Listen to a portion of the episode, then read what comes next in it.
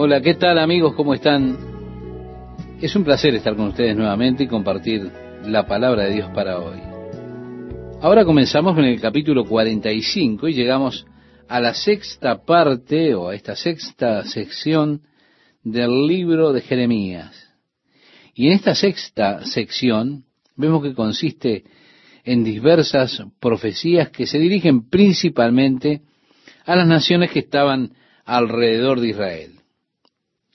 Al llegar al capítulo 46, que es donde comenzaremos hoy, encontramos la introducción a esta serie de profecías dirigidas a los gentiles, los reinos gentiles. Así que Dios se está dirigiendo él mismo a aquellas naciones gentiles que rodeaban a Israel.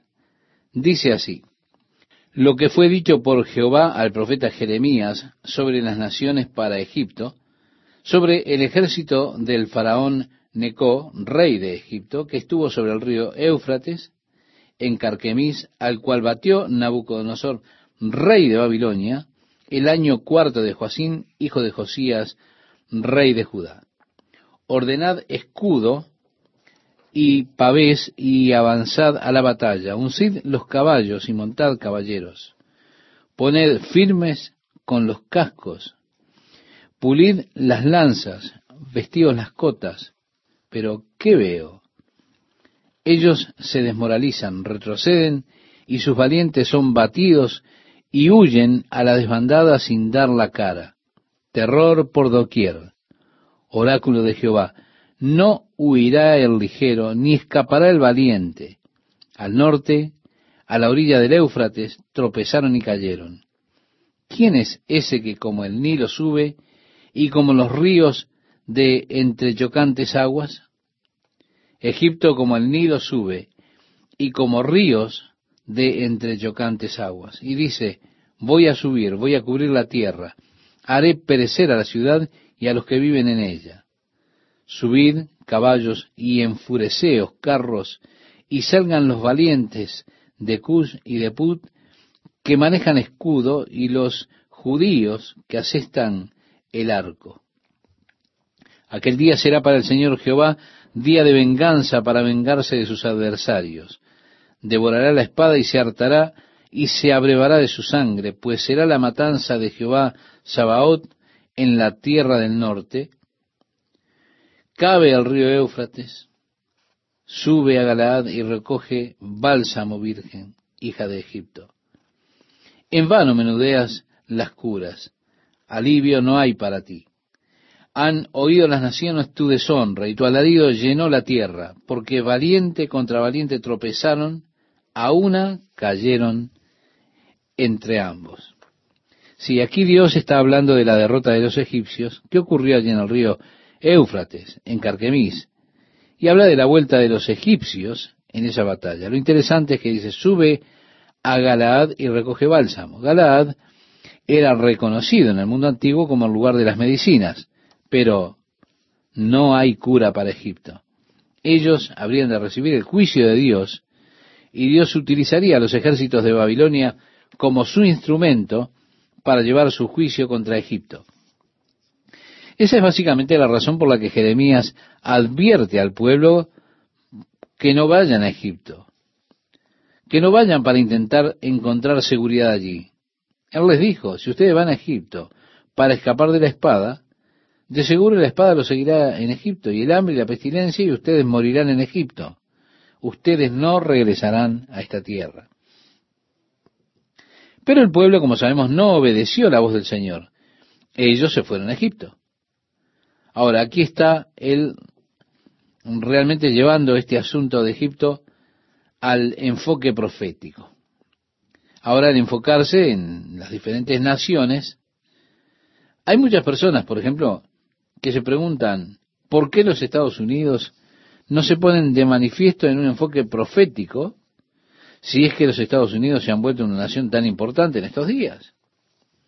Si usted lee en el libro de Apocalipsis, el testimonio de Jesús dice que el testimonio de Jesús es el espíritu de la profecía. Y realmente toda profecía se centra en la persona de Jesús.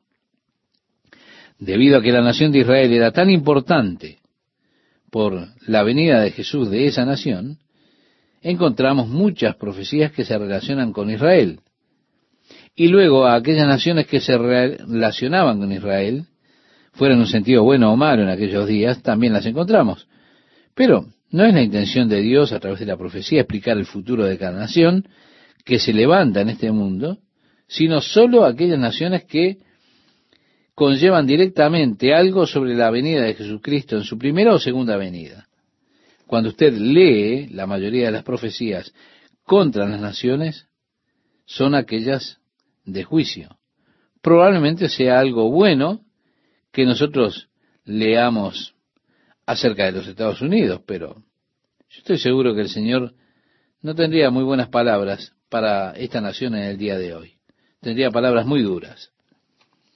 Siguiendo adelante con nuestro estudio, dice, la palabra que habló Jehová al profeta Jeremías acerca de la venida de Nabucodonosor, rey de Babilonia, para atacar a Egipto. Esto ahora va a la segunda parte de la profecía. La primera parte trata con la batalla en Carquemis, donde el faraón fue derrotado por Babilonia. Pero ahora está hablando acerca de la invasión de Babilonia a Egipto. Y dice así, anunciad en Egipto y hacedlo oír en Migdol y hacedlo en Nof y en Tafnis, decid, tente tieso y erguido, que ha devorado la espada tus contornos. ¿Cómo es que has huido, Apis, y tu forzudo no se ha sostenido? Es que Jehová le empujó. Hizo menudear los tropezones, hasta hacer caer al uno sobre el otro. Y decía, arriba y volvamos a nuestro pueblo y a nuestra patria ante la espada irresistible, llamada Faraón, rey de Egipto. Ruido, dejó pasar la ocasión, por vida mía. Oráculo del rey cuyo nombre es Jehová Sabaoth, que cual el tabor entre los montes y como el Carmelo sobre la marcha de venir, había de destierro, haz sobre ti, población hija de Egipto, porque Nof parará en desolación y quedará arrasada sin habitantes. Novilla hermosísima era Egipto. Un tábano del norte vino sobre ella. Asimismo sus mercenarios que había en ella eran como novillos de engorde. Pues también ellos volvieron la cara, huyeron a una sin pararse, cuando el día de su infortunio le sobrevino el tiempo de su castigo. Una voz emite como de serpiente que silba, mientras en torno suyo andan y con hachas le acometen como leñadores. Talaron su selva, oráculo de Jehová, porque era impenetrable, pues eran más numerosos que la langosta y no se les podía contar. Han puesto en vergüenza a la hija de Egipto. Ha sido entregada al pueblo del norte. Dice Jehová Sabaoth, el Dios de Israel. He aquí que yo visito a Amón de No, a Faraón y a Egipto y a sus dioses y reyes, a Faraón y a los que confían en él, y los pongo en manos de los que buscan su muerte, en manos de Nabucodonosor, rey de Babilonia, y en manos de sus siervos, tras de lo cual será repoblado como antaño, palabra de Jehová.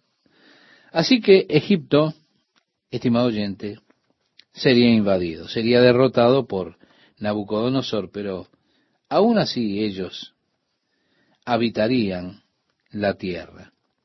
Bien, Dios en los últimos dos versículos de este capítulo 46 les da aliento a los integrantes de Israel. Y dice, pero tú no temas, siervo mío Jacob, ni desmayes, Israel. Pues mira que yo acudo a salvarte desde lejos y a tu linaje del país de su cautiverio. Volverá Jacob, se sosegará y estará tranquilo, y no habrá quien le inquiete. Tú no temas, siervo mío Jacob, palabra de Jehová, que contigo estoy yo, pues acabaré con todas las naciones a donde te empujé, pero contigo no acabaré, aunque sí, te corregiré como conviene, ya que impune no te dejaré. Bien, como tantas veces se da el caso cuando uno se encuentra a Dios hablando acerca del juicio que debe venir, termina con una luz brillante en su expresión cuando se vuelve hacia la nación de Israel, la casa de Jacob, pues le dice, no temas. Él está hablando acerca del tiempo futuro. Está hablando de la era del reino, cuando Dios visite nuevamente a este pueblo y los lleve de regreso a su tierra, cuando Dios castigue a las naciones a las cuales ellos fueron llevados. Esto en la segunda venida de Jesucristo ocurrirá precisamente esta reunión de las naciones, porque Él reunirá a las naciones como un pastor y separará a las ovejas de las cabras. Y Él dirá a aquellos que están a su mano izquierda, apartados de mí, hacedores de maldad, yo estaba hambriento, no me alimentaron sediento, mas no me dieron de beber. Ellos dirán, Señor, ¿cuándo te vimos? De esa manera. Y el Señor les dirá, como expresa en Mateo capítulo 25, del 32 al 40, en tanto lo hicieron a uno de estos mis hermanos. Está hablando precisamente de cómo las naciones trataron a Israel. Sí, o cómo habrán de tratar a Israel. Y entonces las naciones serán juzgadas precisamente por su trato a Israel. Recuerde que en el libro de Génesis, en el capítulo 12, versículo 3, Dios le dice a Abraham, bendeciré a los que te bendigan y maldeciré a los que te maldigan. Quiero decirle, estimado oyente, que el antisemitismo es algo horrible. Y es algo en lo que ningún hijo de Dios debe entrar. Desafortunadamente, hay mucho antisemitismo, incluso y tristemente dentro de muchas iglesias del día de hoy.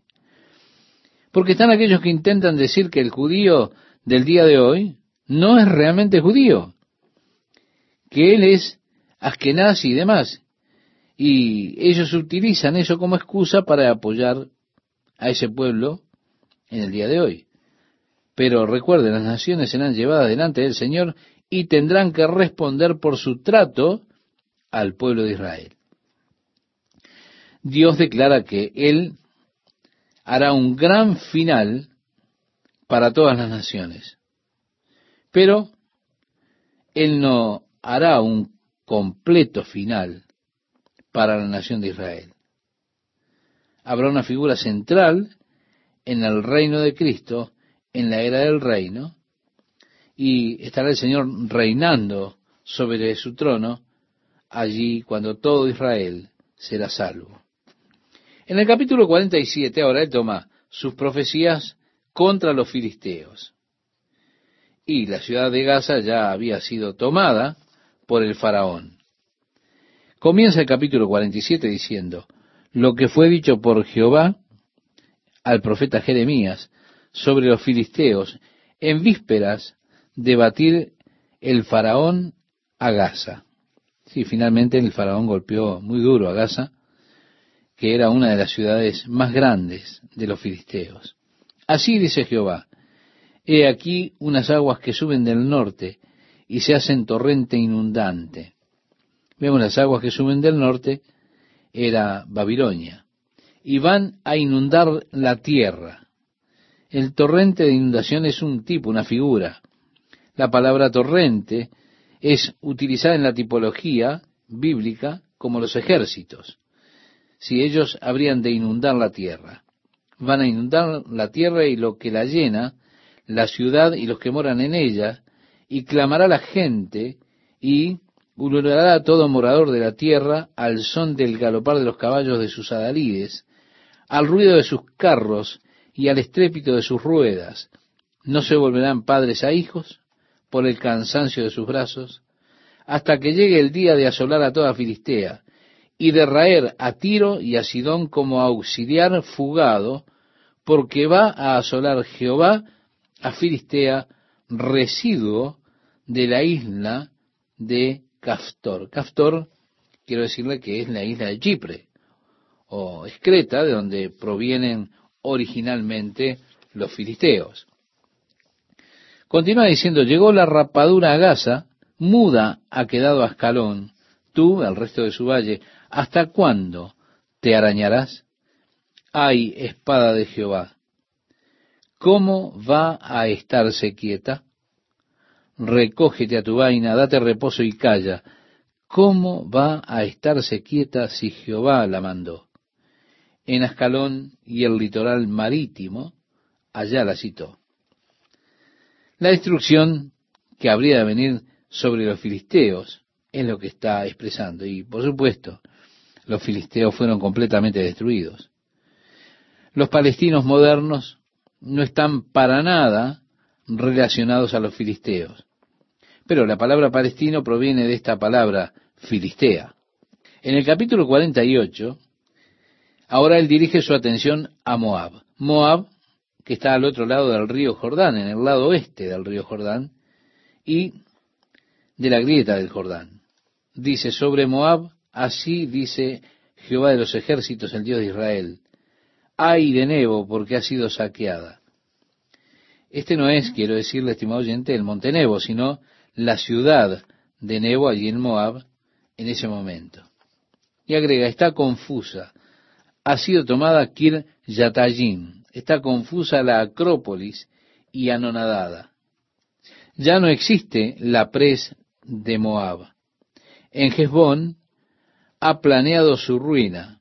Vamos y barrémosla de entre las naciones. También a ti, Madmen, se te hará callar.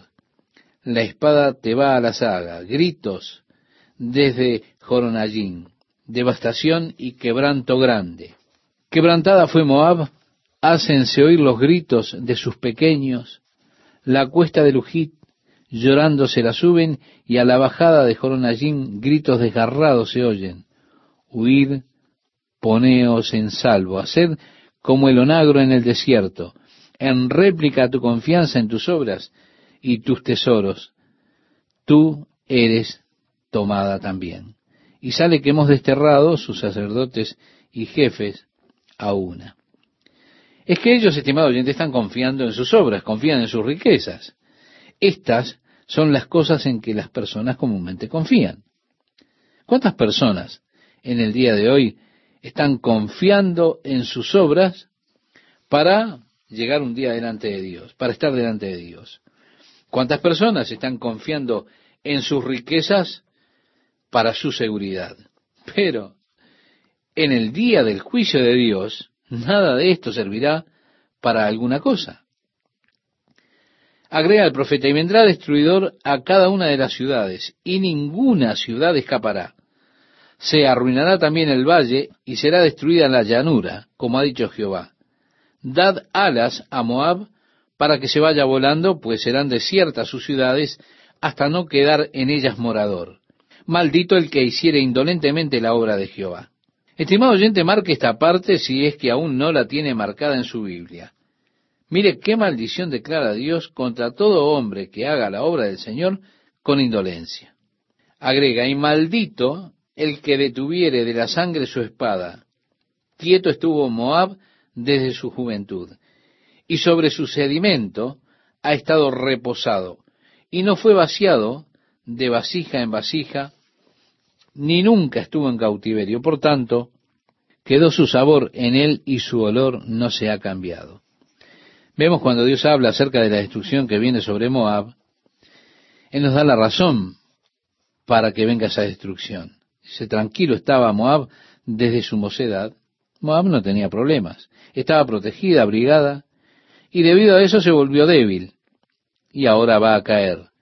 Luego él se vuelve a una ilustración del proceso del vino y utiliza eso como una ilustración de Moab. Sobre su sedimento ha estado reposado. Al hacer ellos el vino, vertían el jugo de la uva en un gran contenedor. Luego permitían que reposara allí hasta que fermentara. Luego de la fermentación, esos sedimentos, esos desechos quedaban en el fondo del recipiente y cuando esos desechos se establecían allí en el fondo del recipiente, ellos vertían lo de arriba en otra vasija permitiendo que el proceso de reposo sucediera de nuevo y luego volvían a hacer lo mismo y vertían eso en otra vasija y así iban de una vasija a otra. ¿Haciendo qué? Haciendo que los desechos reposaran en el fondo y apareciera la claridad y la pureza del vino. Ahora, cuando esos sedimentos comienzan a asentarse, si usted no saca el vino de esos desechos, esos desechos entonces ponen agrio el vino y comienza a largar mal olor. Y él dice, este es el problema con Moab. Siempre estuvo cómodo, nunca tuvo problemas, nunca tuvo un disturbio, nunca fue vertido de vasija en vasija. Está reposado sobre sus sedimentos que se han vuelto agrios. De esa manera, el olor permanece, el gusto en el vino es ácido y proviene de la acidez de los sedimentos. Por eso dice, Moab será destruida. ¿Cómo están amigas y amigos? Mientras Dios estaba hablando de la destrucción que estaba llegando a Moab, nos da la razón para esa destrucción que está viniendo.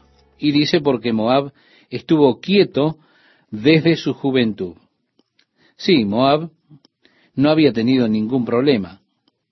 Y porque estaba protegido y estaba cómodo, se volvió débil. En esa debilidad está pronto ahora para caer. Luego se vuelve a una ilustración del proceso de elaboración del vino.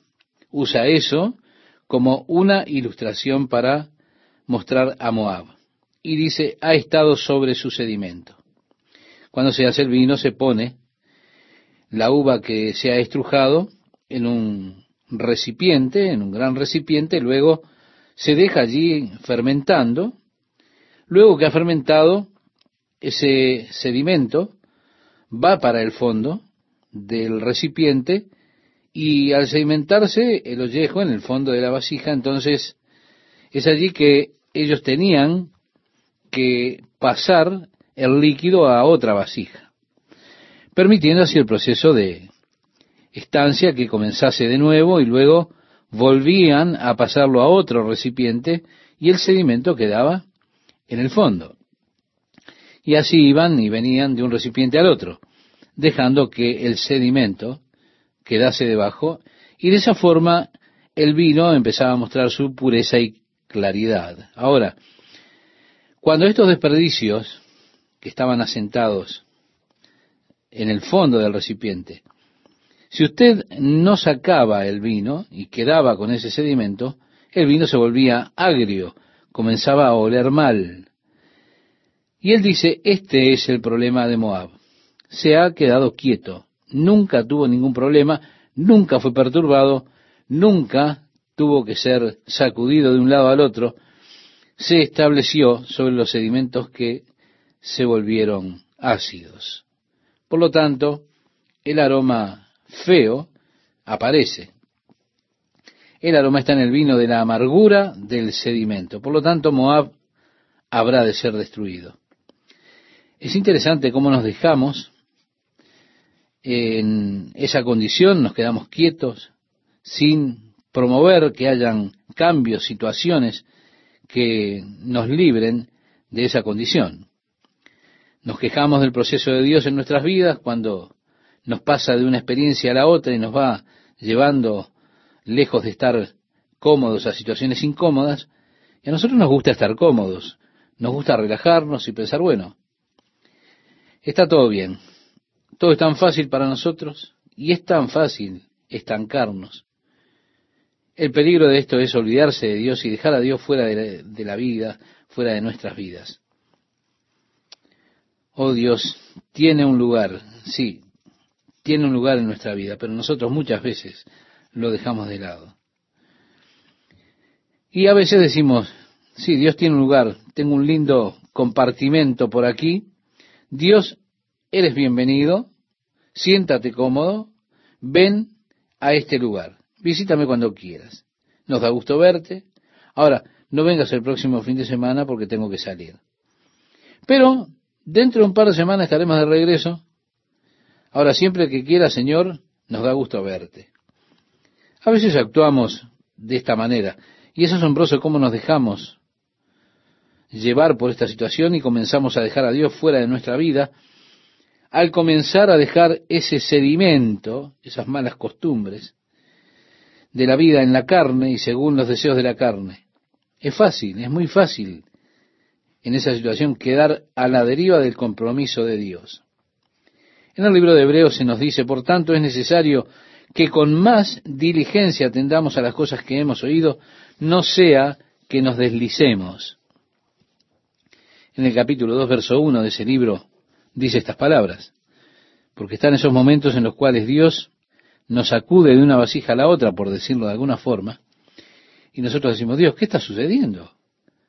De pronto, Dios tiene nuestra atención y comienza a tratar con nosotros y en esa situación renovamos nuestro compromiso con Él y decimos, oh Señor, lo siento, lo siento Señor. Y genuinamente obramos así. Y volvemos a establecer los votos que habíamos hecho con Dios. Por eso Dios perturba nuestras vidas. Él trae asuntos perturbadores a nuestra vida y puede hacerlo de muchas maneras, por medio quizá de una enfermedad, de un accidente, la pérdida de un empleo, tantas situaciones que se pueden levantar. Hay muchas maneras en las cuales Dios puede permitir que nuestra vida se perturbe.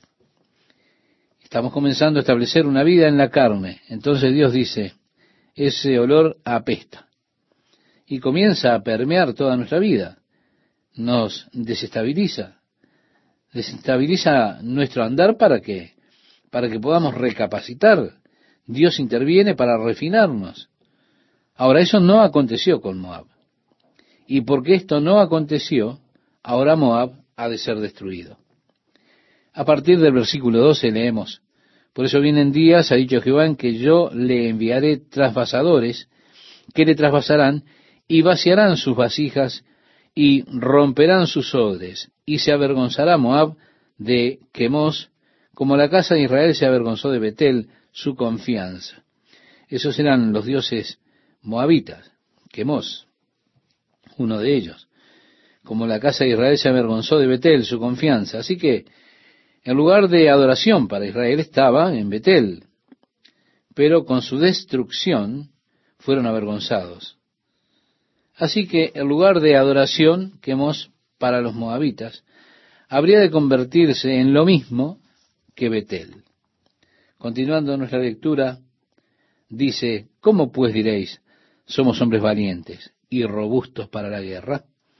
Destruido fue Moab y sus ciudades asoladas, y sus jóvenes escogidos descendieron al degolladero.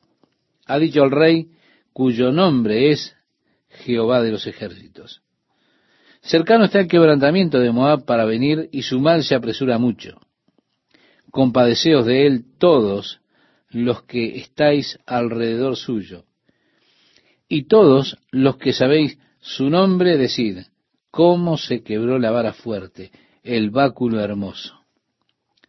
Desciende de la gloria, siéntate en tierra seca, moradora, hija de Dibón, porque el destruidor de Moab subió contra ti, destruyó tus fortalezas.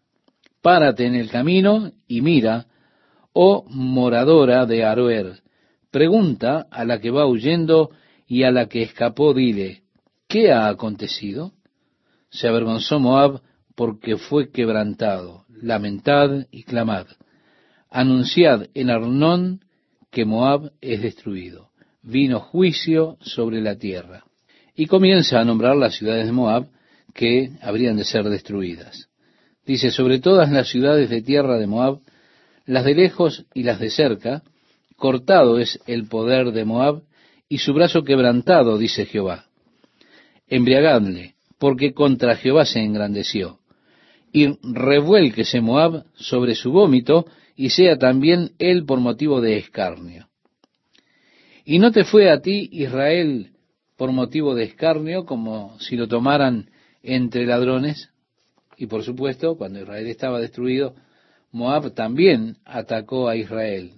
Así que ahora Moab habrá de recibir igual, siendo motivo de escarnio. Porque cuando de él hablaste, dice el profeta, tú te has burlado. Sí, estaban contentos por la destrucción de Jerusalén, por la destrucción de Israel. Abandonad las ciudades y habitad en peñascos, oh moradores de Moab, y sed como la paloma que ha cenido en la boca de la caverna. Hemos oído la soberbia de Moab, que es muy soberbio, arrogante, orgulloso, altivo y altanero de corazón. Yo conozco, dice Jehová, su cólera, pero no tendrá efecto. Sus jactancias no le aprovecharán. Por tanto, yo aullaré sobre Moab. Sobre todo Moab haré clamor, y sobre los hombres de Kira Jerez gemiré. Con llanto de Jacer lloraré por ti, oh vid de Sibma. Tus sarmientos pasaron el mar, llegaron hasta el mar de Jacer, sobre tu cosecha y sobre tu vendimia vino destruidor. Y será cortada la alegría y el regocijo de los campos fértiles de la tierra de Moab. Y de los lagares haré que falte el vino, no pisarán con canción. La canción no será canción. El clamor de Esbón llega hasta Eleale, hasta Jaasa dieron su voz. Desde Soar hasta Joronaim, becerra de tres años, porque también las aguas de Nimrim serán destruidas. Y exterminaré de Moab, dice Jehová, a quien sacrifique sobre los lugares altos y a quien ofrezca incienso a sus dioses. Por tanto mi corazón resonará como flautas por causa de Moab. Asimismo, resonará mi corazón a modo de flautas por los hombres de Kirares, porque perecieron las riquezas que habían hecho, porque toda cabeza será rapada y toda barba raída, sobre toda mano habrá rasguños y silicio sobre todo lomo. Estimado oyente, estas eran las formas paganas de expresar su queja. Lo hacían afeitándose la cabeza, cortándose la barba y también lastimándose sus cuerpos y se ponían silicio. Es una clara señal de queja. Y dice, por lo tanto, Moab se quejará. Sobre todos los terrados de Moab y en sus calles todo él será llanto, porque yo quebranté a Moab como a vasija que no agrada, dice Jehová. Es muy gráfico, ¿verdad? Continúa diciendo, lamentad, cómo ha sido quebrantado, cómo volvió la espalda Moab y fue avergonzado. Fue Moab objeto de escarnio y de espanto a todos los que están en sus alrededores. Porque así ha dicho Jehová, he aquí que como águila volará y extenderá sus alas contra Moab, Tomadas serán las ciudades y tomadas serán las fortalezas. Y será aquel día el corazón de los valientes de Moab como el corazón de mujer en angustias. Y Moab será destruido hasta dejar de ser pueblo, porque se engrandeció contra Jehová. Amable oyente, ¿conoció algún moabita últimamente? Bien, Dios dijo que sería destruido de ser un pueblo. Y agregó además el profeta, miedo y hoyo y lazo contra ti, oh morador de Moab, dice Jehová. El que huyere del miedo caerá en el hoyo, y el que saliere del hoyo será preso en el lazo, porque yo traeré sobre él, sobre Moab, el año de su castigo, dice Jehová. A la sombra de Jezbón se pararon sin fuerza los que huían, mas salió fuego de Jezbón y llama de en medio de Seón y quemó el rincón de Moab y la coronilla de los hijos revoltosos. Ay de ti, Moab, pereció el pueblo de Quemos, porque tus hijos fueron puestos presos para cautividad y tus hijas para cautiverio. Pero haré volver a los cautivos de Moab en lo postrero de los tiempos, dice Jehová. Hasta aquí es el juicio de Moab. Bien, por lo que vemos, Moab está en problemas. Así que seguramente Dios cumplió estas profecías que declaraban estas calamidades contra Moab. Ya estamos ahora en el capítulo 49. Y allí él habla primero de los amonitas. Los amonitas eran esas personas del norte de Moab y al este del Jordán, en la parte superior del área del Jordán, al este del mar de Galilea, para que usted se ubique, y de las alturas de Golán. Esa era el área de los amonitas. Y dice acerca de los hijos de Amón, así ha dicho Jehová, no tiene hijos Israel, no tiene herederos. ¿Por qué Milcón ha desposeído a Gad y su pueblo se ha establecido en sus ciudades? Si usted recuerda, estimado oyente, cuando los hijos de Israel salieron de Egipto, después de 40 años, o hacia el fin de los 40 años, iban vagando y vinieron al norte y conquistaron algo del territorio en el lado oeste del Jordán, allí en las alturas del Golán en el área que se transformó en Amón. Cuando Josué congrega al pueblo para comenzar la invasión de la tierra que Dios había prometido, la tribu de Gad, los hombres de la tribu de Gad y Rubén, y la mitad de la tribu de Manasés, vinieron y le dijeron a Josué, mira, este es un país ganadero, nosotros somos gente de ganado, realmente no nos importa cruzar el Jordán y habitar del otro lado. Estaríamos felices aquí. ¿Por qué no nos permite tener esta tierra donde estamos? Josué, su primera reacción, él, estaba muy molesto. Él podía recordar que 40 años antes, cuando ya estaban listos para entrar a la tierra prometida, y los espías trajeron el reporte de que habían gigantes y las ciudades eran altas, amuralladas, él tenía ese recuerdo. Por eso Josué estaba molesto, porque él pensó, por Dios, si no vamos ahora, nunca lo lograremos. Si estos hombres comienzan a fingir, entonces los otros se van a desalentar y no vamos a poder entrar. Pero ellos le dijeron, no, no, no, no entiendes. Nosotros vamos a enviar a nuestros hombres a pelear contigo, pero deja que nuestros niños, nuestra familia, se quede de este lado y vendremos y pelearemos todo lo que se necesite hasta que hayamos conquistado la tierra. Pero después que la tierra haya sido conquistada, regresaremos y habitaremos aquí. De esa manera fue otorgada a la tribu de Gad que ellos pudieran tomar su porción en el lado oriental del Jordán, en el país de los amonitas, y todo lo que ellos hubieran conseguido, atacado. Bueno, su fracaso en llegar a la tierra se volvió crítico más tarde en la historia. Ellos fueron las primeras tribus en caer con los enemigos. Los amonitas vinieron en contra de ellos, tomaron sus ciudades. Y aquí está una referencia a Jeremías, al hecho de que las ciudades que pertenecían a las tribus de Gad eran ahora habitadas por los amonitas. Por eso él dice, no hay heredero de Gad y todo lo demás. ¿Por qué Milcom ha desposado a Gad? ¿Se da cuenta? Y agrega el profeta, por tanto vienen días, ha dicho Jehová, en que haré oír clamor de guerra en Rabá de los hijos de Amón. Rabá es la moderna Amón allí en Jordania. Así que esto le da a usted, estimado oyente, una idea aproximada de la ubicación. Y será convertida en montón de ruinas y sus ciudades serán puestas a fuego e Israel tomará por heredad a los que los tomaron a ellos, ha dicho Jehová. Israel ha de volver a su territorio. Eso es lo que está diciendo. Agrega, lamenta, oh Hezbón, porque destruida es Jai. Clamad, hijas de Rabá, vestidos de silicio y endechad. Y rodead los vallados, porque Milcón fue llevado en cautiverio, y sus sacerdotes y sus príncipes juntamente. ¿Por qué te glorías de los valles? Tu valle se deshizo, oh hija contumaz, la que confía en sus tesoros, la que dice, ¿quién vendrá contra mí? He aquí yo traigo sobre ti espanto, dice el Señor, Jehová de los ejércitos, de todos tus alrededores, y seréis lanzados cada uno derecho hacia adelante, y no habrá quien recoja a los fugitivos. Y después de esto haré volver a los cautivos de los hijos de Amón, dice Jehová. Se da cuenta, él ahora va hacia el sur, y la próxima profecía será contra Edom. Edom, que está en el sur de Moab, probablemente en ese tiempo la ciudad de piedra, Petra, estaba allí en los límites de Edom, porque hay una referencia aquí a la ciudad de piedra. Así que Edom tiene que ver con los descendientes de Esaú. Y dice el profeta, acerca de Edom ha dicho Jehová de los ejércitos, no hay más sabiduría en Temán.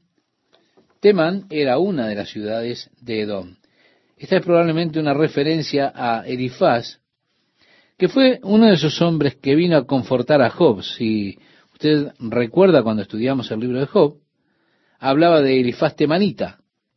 Así que este es el mismo Temán que fue el hogar de Elifaz, consejero de Job, probablemente una referencia al hecho de que Elifaz vino con sabiduría del mundo para aconsejar a Job, que estaba, por supuesto, preocupado con sus problemas.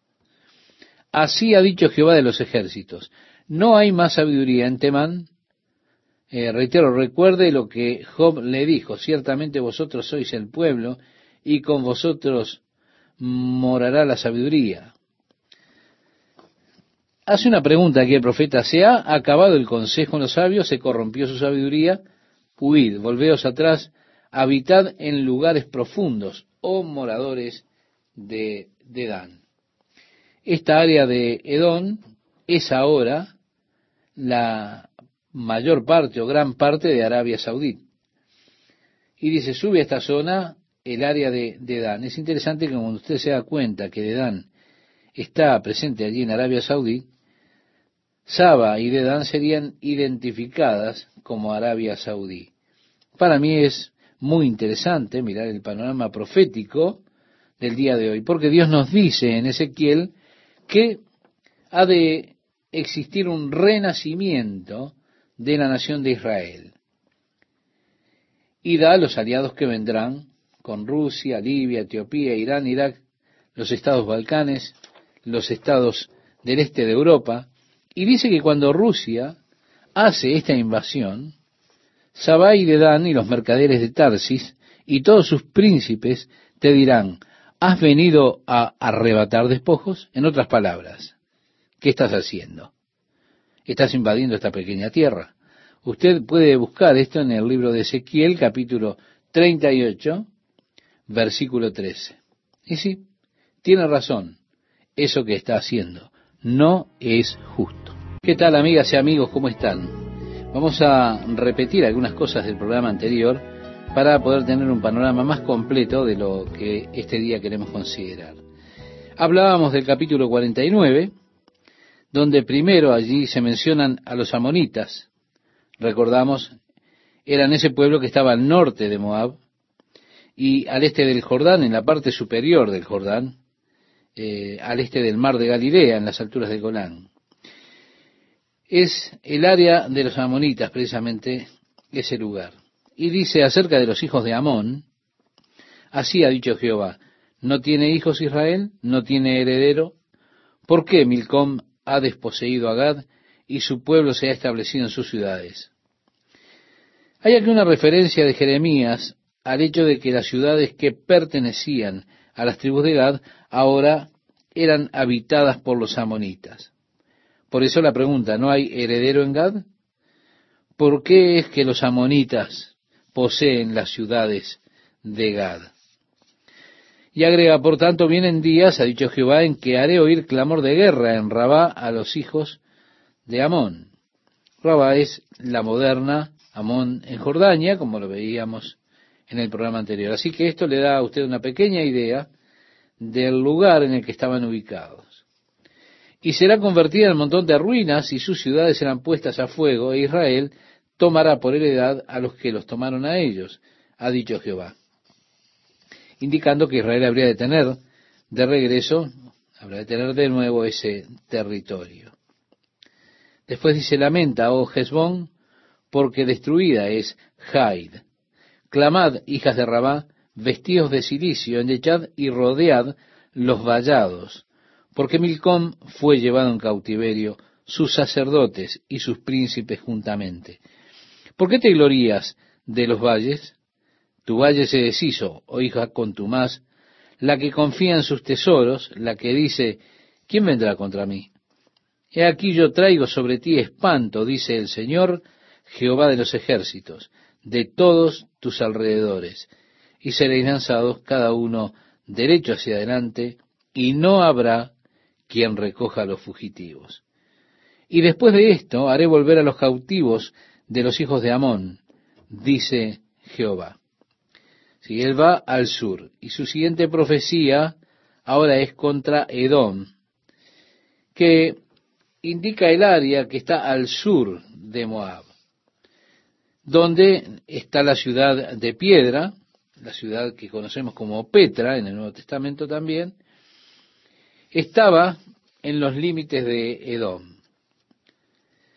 Porque aquí, estimado oyente, hay una referencia a esa ciudad de piedra que es Petra, así que Edom tiene que ver con los descendientes del hermano de Jacob, de Esaú. Y dice acerca de Edom, así ha dicho Jehová de los ejércitos, no hay más sabiduría en Temán. Nosotros veíamos en la ocasión anterior que esto parece una referencia a Elifaz Temanita, aquel que eh, vino a consolar al patriarca Job. Parece que Temán era el hogar de Elifaz. Y esta es probablemente una referencia al hecho que Elifaz fue con sabiduría, sabiduría de Temán, sabiduría del mundo, a consolar a Job cuando él estaba en esos tremendos problemas que tenía. Así ha dicho Jehová de los ejércitos, ¿no hay más sabiduría en Temán? Si usted recuerda, Job le dijo a él, ciertamente vosotros sois el pueblo, y con vosotros morirá la sabiduría. El verso 7 de Jeremías 49 nos dice, ¿se ha acabado el consejo en los sabios? ¿Se corrompió su sabiduría? Huid, volveos atrás, habitad en lugares profundos, oh moradores de, de Dan. Esta área de Edom ahora es el área que tiene una gran parte de ella en Arabia Saudita. Es interesante cuando usted se da cuenta que Dedán es esta actual Arabia Saudí o Arabia Saudita. Sabah y Dedán son identificadas como tal, como Arabia Saudita. Para mí es interesante cuando uno mira el panorama profético de nuestros días, porque Dios a través del profeta Ezequiel nos dice que habrá un renacimiento de la nación de Israel y cuando eso suceda, Él pondrá un pensamiento malo en las mentes de los líderes en Rusia. Ellos habrán de ir con un poderoso ejército para invadir la tierra de Israel. Esto da los aliados que vendrán con Rusia, que son Libia, Etiopía, Irán, Irak, los estados balcánicos, los estados de Europa Oriental, y dice que cuando Rusia haga esta invasión, Sabai de Dan y los mercaderes de Tarsis y todos sus príncipes te dirán, ¿has venido a arrebatar despojos? ¿Has reunido tu multitud para tomar botín, para quitar plata y oro, para tomar ganados y posesiones, para tomar grandes despojos? Podemos decir que eso no es, no es justo, ¿verdad? Y continúa diciendo el profeta, porque el quebrantamiento de Esaú traeré sobre él en el tiempo en que lo castigue. Si vendimiadores hubieran venido contra ti, ¿no habrían dejado rebuscos? Si ladrones de noche, ¿no habrían tomado lo que les bastase? Mas yo desnudaré a Esaú, descubriré sus escondrijos y no podrá esconderse. Será destruida su descendencia, sus hermanos y sus vecinos, y dejará de ser. Deja tus huérfanos, yo los criaré y en mí confiarán tus viudas. Porque así ha dicho Jehová, he aquí que los que no estaban condenados a beber el cáliz, beberán ciertamente. ¿Y serás tú absuelto del todo? No serás absuelto, sino que ciertamente beberás, porque por mí he jurado, dice Jehová. Quiero recordarle, estimado oyente, que cuando Dios quiere confirmar lo que Él está diciendo, Él jura por Él mismo. Uno siempre jura por algo mayor que uno, pero no hay nada mayor que Dios, así que él tiene que jurar por él mismo. Bien, él dice, he jurado por mí mismo, de manera que él puede confirmar el pacto, diciendo, hey, esto será así. Que asolamiento, oprobio, soledad y maldición será borra, y todas sus ciudades serán desolaciones perpetuas. Así están hasta el día de hoy. Usted puede encontrar estos relatos y puede ir y ver las ruinas, pero usted no encontrará ninguna de estas ciudades en pie. La noticia oí que de Jehová había sido enviado mensajero a las naciones, continúa Jeremías, diciendo, juntaos y venid contra ella y subid a la batalla. He aquí que te haré pequeño entre las naciones, menospreciado entre los hombres. Tu arrogancia te engañó y la soberbia de tu corazón. Tú que habitas en cavernas de peñas. Se da cuenta que tiene usted una referencia a esa ciudad de roca que es Petra. ¿Mm? Tú que habitas en cavernas de peñas, que tienes la altura del monte, aunque alces como águila tu nido, de allí te haré descender, dice Jehová. Y se convertirá Edón en desolación. Todo aquel que pasare por ella se asombrará y se burlará de todas sus calamidades. Como sucedió en la destrucción de Sodoma y de Gomorra y de sus ciudades vecinas, dice Jehová, así no morará allí nadie, ni la habitará hijo de hombre. He aquí que como león subirá de la espesura del Jordán contra la bella y robusta, porque muy pronto le haré huir de ella, y al que fuere escogido la encargaré. Porque ¿quién es semejante a mí y quién me emplazará?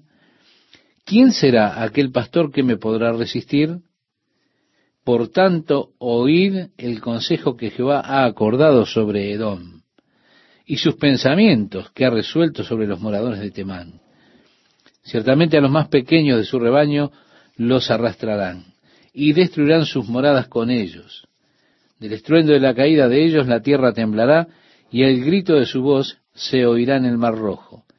He aquí que como águila subirá y volará y extenderá sus alas contra Bosra, y el corazón de los valientes de Edón será en aquel día como el corazón de mujer en angustia. Vemos, estimado oyente, que Dios habla de su juicio que está llegando sobre Edón. Pero ahora Él se dirige hacia el norte. Él se dirige a Damasco, que es la capital de Siria. Damasco, por supuesto, ya había caído bajo Nabucodonosor. Dice entonces acerca de Damasco, se confundieron Hamad y Arfad porque oyeron malas nuevas, se derritieron en aguas de desmayo, no pueden sosegarse. Se desmayó Damasco, se volvió para huir, y le tomó temblor y angustia, y dolores le tomaron como de mujer que está de parto. ¿Cómo dejaron a la ciudad tan alabada, la ciudad de mi gozo? Por tanto, sus jóvenes caerán en sus plazas, y todos los hombres de guerra morirán en aquel día, ha dicho Jehová de los ejércitos. Y haré encender fuego en el muro de Damasco, y consumirá las casas de Ben Hadad. Que es una clase de título como faraón, era un título para los líderes egipcios. Ben-Hadad era un título para los líderes de Asiria. Luego el Señor habla contra Sedar y los reinos de Azor, y este probablemente era un grupo de personas nómades, y también la ciudad de Azor en la región alta de Galilea. Dice acerca de Sedar y de los reinos de Azor, los cuales asoló Nabucodonosor, rey de Babilonia. Así ha dicho Jehová, levantaos, subid contra Cedar y destruid a los hijos del oriente. Sus tiendas y sus ganados tomarán sus cortinas y todos sus utensilios. Y pensamos que serían las cortinas de las tiendas. ¿Por qué? Por eso, precisamente porque eran un pueblo nómade. Y agrega, y sus camellos tomarán para sí y clamarán contra ellos miedo alrededor. Huid, idos muy lejos. Habitad en lugares profundos, oh moradores de Azor, dice Jehová, porque tomó consejo contra vosotros, Nabucodonosor, rey de Babilonia, y contra vosotros ha formado un designio. Levantaos, subid contra una nación pacífica que vive confiadamente, dice Jehová, que ni tiene puertas ni cerrojos, que vive solitaria.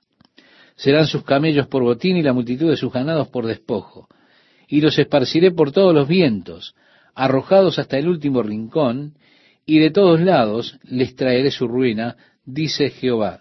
Azor será morada de chacales, soledad para siempre, ninguno morará allí, ni la habitará hijo de hombre. Vemos, esa es el área de Azor y Sedar, este pueblo nómade, personas nómades del tipo de los beduinos, que tampoco habrían de escapar de Nabucodonosor. Finalmente, en este pasaje, él va contra Elam. La siguiente semana regresaremos a Babilonia y la destrucción que Dios había predicho contra Babilonia, y con esto casi se termina el libro de Jeremías. Pero Elam, dice palabra de Jehová que vino al profeta Jeremías acerca de Elam. En el principio del reinado de Sedequías, rey de Judá, diciendo, así ha dicho Jehová de los ejércitos, He aquí que yo quiero el arco de Elán, parte principal de su fortaleza. Traeré sobre Elán los cuatro vientos de los cuatro puntos del cielo, y los aventaré a todos estos vientos, y no habrá nación a donde no vayan fugitivos de Elam. Y haré que Elam se intimide delante de sus enemigos y delante de los que buscan su vida, y traeré sobre ellos mal, y el ardor de mi ira, dice Jehová, y enviaré en pos de ellos espada hasta que los acabe, y pondré mi trono en Elam. Y destruiré a su rey y a su príncipe, dice Jehová, pero acontecerá en los últimos días que haré volver a los cautivos de Elam, dice Jehová. Así, estimado oyente, tenemos estas profecías que, tengo que admitirlo, no hay mucho para entusiasmarse en lo que se refiere a la exposición bíblica. Es un hueso duro de roer y es algo que pasaremos apresuradamente. Realmente no hay mucho que usted pueda exponer o exhortar con estos pasajes, porque él está mostrando solamente el juicio y la certeza de la palabra cuando él cumplió cada una de estas profecías contra estas naciones particularmente. Están allí por una razón, y de esa manera podemos leerlo, a pesar de que no es de lo más emocionante en las escrituras para leer, lo hacemos porque es palabra de Dios. Sin embargo, señala nuevamente este aspecto profético maravilloso de las escrituras, cómo habla Dios de eventos antes de que ellos sucedan, para que cuando sucedan usted pueda creer en la palabra de Dios. La profecía ha sido realmente como base y fundamento para la fe, y creo que una de las apologías más grandes para las escrituras es el de las profecías cumplidas. Al ver alrededor nuestro hoy un mundo en el cual vivimos y mirando las profecías bíblicas, vemos cuántas de estas cosas que estamos presenciando en este día, en este tiempo, son verdaderos cumplimientos de la palabra de Dios. Y eso es muy emocionante. Jesús le decía a sus discípulos, desde ahora os lo digo antes que suceda, para que cuando suceda, creáis que yo soy. En el Evangelio de Juan capítulo 13, verso 19. Así que Dios nos ha dado una reseña de lo que habría de suceder en esos días y también de lo que habría de suceder en estos días que vivimos. Y lo ha delineado bastante, como Dios lo ha delineado si lo vemos nosotros. Y eso debiera ser suficiente para hacer a cualquier persona, una persona sabia, que crea. Por supuesto, si usted no es sabio, no va a creer nada de todos modos, pero cualquier persona pensante, observando las escrituras y viendo el mundo de hoy, será realmente forzada a reconocer que hay mucho más que una coincidencia, que Dios realmente ha hablado con gran claridad de este día en el que vivimos. Cosas como la TV satelital, computadoras, armas superpoderosas, todas son cosas que forman parte del cuadro profético porque la llegada de estas cosas fue en un sentido predicho. Dios nos habla acerca de los dos testigos que morirán en Jerusalén y dice que todo el mundo verá sus cuerpos muertos tirados en las calles de Jerusalén. Imposible sin la TV satelital. Sino que yo mismo miré el otro día una transmisión en vivo desde Jerusalén, allí mismo en el living de mi casa, estaba mirando algo que ocurría, así que esto no es nada extraño. Cuando den la vida a estos dos testigos, se verá en todo el mundo y la TV satelital será el instrumento, sin duda. El Señor dice que las personas serán motivadas a recibir una marca en su mano derecha o en su frente, si nadie será capaz de comprar o vender sin esa marca. Sería totalmente imposible avanzar en un método o intercambio utilizando la marca en la mano derecha o en la frente eso sería totalmente imposible sin las computadoras. No se podría hacer sin ellas. Ahora nosotros tenemos computadoras que están diseñadas para llevar nuestras cuentas bancarias. Ya estamos comprando y vendiendo sin dinero. Usted puede continuar con las profecías y puede mostrar cómo en todo alrededor del mundo los eventos que están teniendo lugar son cosas que Dios ha, predicho, ha anticipado cosas que sucederán en los últimos días. ¿Cómo se habría de multiplicar la ciencia? ¿Cómo se habría de multiplicar la maldad? Así que esto solo ayuda a confirmar el hecho de la exactitud de la profecía cuando miramos estas predicciones que luego son hechas, que se han cumplido. Y ellas solo confirman la exactitud de las profecías, confirman el hecho de que Dios es el autor de este libro, la Biblia. Es bueno llegar a los últimos capítulos de la profecía Y nosotros, como dijo Jesús, miramos hacia arriba, alzamos nuestras cabezas, porque sabemos, estimado oyente, que nuestra redención está muy cerca.